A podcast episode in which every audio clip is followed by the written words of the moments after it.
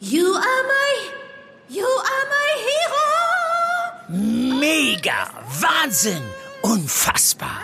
Äh, Dieter, das findest du gut? Nee, nicht die Super Null. Das super Angebot hier ist doch mega. Das Samsung Galaxy S21 5G ab nur einem Euro von Mobilcom Debitel. Mega smart mit 20 GB LTE-Tarif. Jetzt sichern auf freenetdigital.de. Die Landesregierung hat zum Sprung angesetzt. Es bleibt zu hoffen, dass der lange Anlauf auch die nötige Weite bringt. So, so, der große Digitalisierungssprung mit Tablets im Unterricht. Das plant die Landesregierung bis 2025. Den Fahrplan schauen wir uns hier im Aufwacher heute mal genauer an. Und so kurz vor der Wahl sprechen wir mal darüber, was sich die Parteien im Netz zuletzt so ausgedacht haben und welche besonders erfolgreich sind. Ich bin Florian Pustlauk. Hi. Rheinische Post Aufwacher. News aus NRW und dem Rest der Welt. Bevor wir anfangen, kurz noch der Wunsch und die Bitte, dass ihr uns abonniert oder bewertet in eurer Podcast-App. Das geht ja ganz einfach und anonym. Das freut uns und bringt uns weiter. Und wenn ihr sagt, der Podcast, der hat das verdient, dann lasst dem Aufwacher doch gerne ein Like da. Wie kann eigentlich bei der Digitalisierung an den Schulen Tempo gemacht werden? Ja, diese Frage gibt's schon ewig und ist natürlich auch ein großes Thema aktuell im Bundestagswahlkampf. Aber nicht nur da. Hier in NRW hat gerade die Schulministerin Yvonne Gebauer einen Fahrplan vorgelegt, wie die Digitalisierung bei uns hier in NRW bis 2025 aussehen soll. Bei der Vorstellung hat Kirsten Bialdiga, Chefkorrespondentin Landespolitik, zugehört und ist jetzt zu Gast hier im Aufwacher. Hey Kirsten. Hallo. Fahrplan heißt konkrete Schritte. Was stellt sich die Schulministerin da denn vor? Ja, Schritte ist vielleicht da schon ein bisschen zu viel gesagt. Also ganz konkret ist äh, ein Schritt und zwar will sie weitere Tablets anschaffen. Da gab es schon mal ein Programm, ein erstes, damit die Schulen in der Pandemie auch Digitalunterricht tatsächlich anbieten konnten. Und das ist ausgeschöpft und es gibt jetzt ein weiteres über 184 Millionen Euro Davon könnten dann 370.000 Schüler profitieren und das soll ähm, dann auch noch vor den Herbstferien starten. Okay, also ein zweites Programm der Landesregierung für Tablets. Jetzt wird nicht nur mit Geld aus dem Land an der Digitalisierung geschraubt, sondern auch mit Geld vom Bund. Es gibt Geld aus dem sogenannten Digitalpakt Schule. Inwiefern spielt das denn jetzt im Digitalisierungsfahrplan der NRW-Schulministerin auch eine Rolle? Sie hat ein, ein Konzept vorgestellt, äh, aber die Krux dabei ist, äh, wie du ja auch schon erwähnt hast, der Digitalpakt des Bundes ist damit eingerechnet. Also sie rechnet vor, dass zwei Milliarden Euro bis 2025 zur Verfügung stehen. Aber sie hat diesen Digitalpakt, die Bundesmittel da eingerechnet. Sie hat EU-Mittel mit eingerechnet. Und leider auch auf Nachfrage ist nicht ganz deutlich geworden, wie viel von diesen zwei Milliarden denn tatsächlich noch zur Verfügung stehen und wie viel abgeflossen ist. Das hat natürlich auch ein politisches Geschmäckle, so kurz vor der Bundestagswahl, da sprechen wir gleich nochmal drüber. Aber erst einmal die Frage, was sagen denn die Schulträger jetzt zu dieser Vorstellung von Gebauers Fahrplan? Ja, die Schulträger sagen, es ist zwar ein wichtiger Schritt, dass man jetzt nochmal auch den Fokus lenkt auf die Digitalisierung an den Schulen. Also das sagte uns Helmut Dedi, der Geschäftsführer des Städtetages Nordrhein-Westfalen. Also nur nochmal zum Background. Die Kommunen sind ja die Schulträger und müssen dann eben auch diese Dinge umsetzen, die das Land auf den Weg bringt. Er sagt, man sollte sich nicht zu stark auf die pädagogischen Aspekte des digitalen Lernens konzentrieren. Also ihm wird zu wenig der Schwerpunkt gelegt auf die Geräte und auf die tatsächlich auf die Wartung der Geräte, auf den IT-Support. Das sind seine großen Sorgen. Er befürchtet äh, für die Kommunen da Folgekosten, die jetzt bisher noch gar nicht absehbar sind und äh, stellt dann auch die Frage, wer kümmert sich denn um das WLAN, wer kümmert sich um die interaktiven Tafeln und die ganzen Endgeräte, wer sichert die Backup-Strukturen und wer regelt den Einsatz der speziellen Lernsoftwares. Also da glaube ich, zeichnet sich ab, dass der herkömmliche Hausmeister das alles nicht leisten kann und dass da noch sehr viel mehr an Support notwendig ist. Ja, einmal das. Und äh, die zweite Frage ist natürlich, äh, wie gehen die Lehrer damit um und auch die Lehrerverbände? Ja, die Lehrer sagen, das ist höchste Zeit. Eigentlich ist das alles selbstverständlich, was da gesagt wurde. Und äh, Jetzt muss es doch endlich darum gehen, das auch in die praktische Umsetzung zu bringen und nicht nur noch eine weitere Strategie zu verkünden.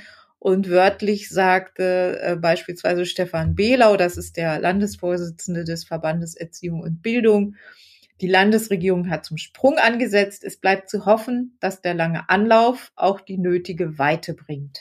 Und jetzt ist ja noch der politische Aspekt. Und zwar, äh, dass die Vorstellung dieses Fahrplans jetzt nur ein paar Tage vor der Bundestagswahl kommt. Ist das Zufall? Da kann ich nicht so ganz an einen Zufall glauben, denn es gibt keinen aktuellen Anlass dafür, dass die äh, Bildungsministerin gestern dieses Digitalprogramm nochmal vorgestellt hat. Einiges davon war ja auch schon bekannt. So viel Neues ist gar nicht dabei.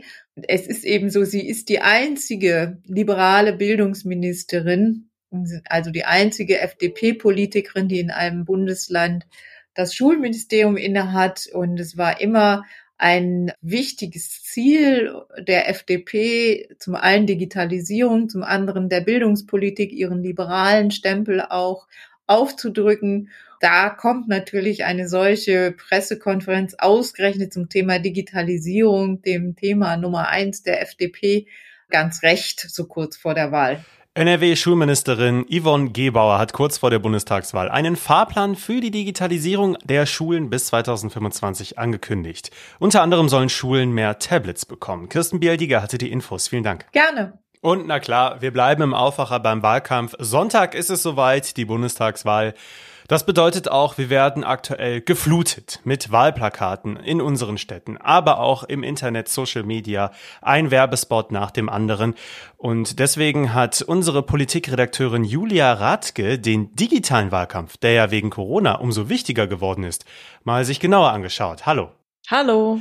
Unsere Redaktion hat Anfang Juli einen Social Media Monitor gestartet für alle aussichtsreichsten Parteien, also alle, die aktuell im Bundestag sitzen. Und dann wurden täglich Zahlen und Daten der Personen- und Parteiprofile erhoben. Ja, das sind zum Beispiel Follower oder die Anzahl von Postings. Wenn wir jetzt mal nur auf Facebook blicken, was konnten wir alleine auf dieser Plattform beobachten? Ja, zwei Auffälligkeiten würde ich jetzt mal rauspicken, was Facebook betrifft, wo auch eher, sage ich mal, nicht die ganz jungen Menschen unterwegs sind, sondern so zwischen 30 und 60 Jahren ist so der Kern der Nutzer alt. Und zwei Entwicklungen sind da prägnant. Und zwar hat die SPD ganz schön viel zugelegt an Followern, am meisten eigentlich von allen mit knapp 20.000 im letzten Monat haben sich dazu getan. Ähm, sonst die anderen sind alle eher im, im 1.000, 2.000 Bereich an äh, Fans. Und ja, was die Interaktion betrifft, also wenn Menschen liken, kommentieren und Beiträge teilen, verbreiten, ja, da hat die SPD auch ganz gut abgeschnitten, also eigentlich am besten. Und das ist eigentlich äh, wenn wir jetzt in die Analyse gehen, äh, spiegelt das wieder, was sie auch in den Umfragen erreicht haben, nämlich mehr Zuspruch, ähm, Wählerstimmen, Prozentpunkte dazu gewonnen, die Union überholt und so weiter und so fort. Das zeigt sich auch in den sozialen Netzwerken. Mhm. Und der zweite Aspekt? Also man muss sagen, mit Abstand die meisten Fans und Follower hat die AfD. Das ist, hat, ist jetzt nicht in den letzten Wochen erst passiert. Also der Zuwachs ist gar nicht mal so groß. Das sieht man auch. Die war, haben ein riesen Tableau, wovon sie gestartet sind. Also die haben über eine halbe Million äh, Fans bei Facebook. Und alleine Alice Weidel hat auf Facebook, wenn man sich das anguckt, 380.000 Follower. Also fast alle, die der AfD folgen, folgen auch der Spitzenkandidatin. Und die haben äh, sich ja lange Jahre oder von Anfang an ihrer Gründung auf die Online-Plattform sozusagen fokussiert. Die stecken viel da rein, die haben eigenen YouTube-Channel. Ich meine, das haben andere Parteien auch, aber die setzen da sehr viel Kapazitäten rein. Ähm, die sind auch bei Telegram unterwegs, bei äh, diesen Gruppen, die man ja gar nicht so überblicken kann an Anzahl und, und Größe die sind weit vor den anderen Parteien, in den, in, vor allen Dingen auf Facebook unterwegs, was auch ihre eher mittelalte Wählerschaft widerspiegelt, die da auch unterwegs sind. Du hast schon gesagt, Facebook eher so 30 bis 60-Jährige, die sich dort rumtreiben. Ich bin jetzt eher bei Instagram aktiv. Was hast du da beobachtet? Äh, da sehen wir die grünen und die gelben Balken ganz weit vorne, sowohl was die Followerzahl betrifft, als auch die Interaktion auf dieser Plattform, die ja vor allen Dingen von unter 30-Jährigen benutzt wird. Unter den Menschen, die hier im Land leben, sind 80 Prozent bei Instagram unterwegs. Und das haben die Grünen und die FDP, die Grünen und die Gelben nämlich, genau erkannt. Also die wissen, was ihr Wählerpotenzial ist. Das sind die jungen Menschen. Und deswegen sind sie da nochmal erstens wahrscheinlich verstärkt oder sie sind da verstärkt unterwegs und kriegen auch Feedback verstärkt. Und zwar am meisten Interaktion hat eigentlich sogar die FDP. Natürlich spiegelt sich das auch bei Christian Lindner, dem Spitzenkandidaten, der da auch selber mit seinem Profil super erfolgreich ist. Und die Grünen äh, mit Annalena Baerbock zum Beispiel und Robert Habeck. Aber auch kleinere Profile, die da ein bisschen was zu beitragen, ähm, die näher an den Menschen sind. Ähm, die Parteiprofile sind aber auch sehr erfolgreich von den beiden Parteien. Also es liegt ganz sicher an der jüngeren Wählerschaft, die da unterwegs ist. Mir sind jetzt auch häufiger bezahlte Spots aufgefallen. Da wird also ordentlich auch Geld in die Hand genommen, ne?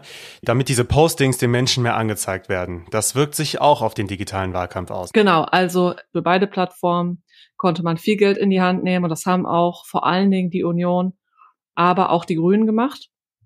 Und ähm, das kann man auch in der Tabelle sehen, wie viel das ist. Das ist teilweise doppelt so viel wie, wie SPD und die anderen Parteien. Es zeigt sich allerdings, dass die, die am meisten ausgegeben haben, nämlich seit Jahresanfang 700.000 Euro alleine für Beiträge, die CDU, hat damit offensichtlich nicht viel reißen können. Also wie wir sehen äh, in den Zahlen, haben sie weder eklatant viele Nutzer dazu gewonnen, noch konnten sie Interaktion äh, oder sagen wir mal Bewegung reinbringen durch Teilen, Liken, Kommentieren. Also es dümpelte so vor sich hin, obwohl sie ganz viel Geld in die Hand genommen haben. Julia Radke hat für uns den digitalen Bundestagswahlkampf der Parteien ausgewertet. Vielen Dank. Bitte, und wenn ich noch eins hinzufügen kann, es gibt übrigens keine Studien, die belegen, dass der Social-Media-Wahlkampf einen direkten Zusammenhang oder einen direkten Effekt auf die ähm, Entscheidung an der Urne haben. Also wir können gespannt bleiben, was Sonntag passiert, ob es den tatsächlich dabei genützt hat. Absolut. Weitere Details dazu findet ihr auch in den Show Notes sowieso rund um die Bundestagswahl. Schaut mal auf RP Online, da findet ihr alle wichtigen Infos und Updates. Und diese Meldungen könnt ihr heute auch noch verfolgen. Der Kampf um die letzten Stimmen geht also in NRW weiter. Übermorgen ist dann die Wahl. Allerdings planen nicht nur die Parteien weitere Veranstaltungen, sondern auch Fridays for Future. Die Klimabewegung hat eine weltweite Aktion angekündigt. Hier in NRW zum Beispiel in Bonn, Köln, Aachen, Wuppertal, Düsseldorf oder Dortmund. Als erster Bundespräsident seit fast 40 Jahren spricht Frank-Walter Steinmeier heute in New York vor der UN-Vollversammlung. Normalerweise wird Deutschland bei der Generaldebatte durch Außenminister oder Bundeskanzlerin vertreten. Ohne einen Hinweis aus dem Ausland wäre der mutmaßliche Anschlag auf eine Synagoge in Hagen wohl nicht vereitelt worden, das hat NRW-Innenminister Herbert Reul mitgeteilt. Der Fall wird weiter aufgearbeitet. Reul fordert deshalb auch eine neue Diskussion über die Befugnisse von Sicherheitsdienste hier im Land.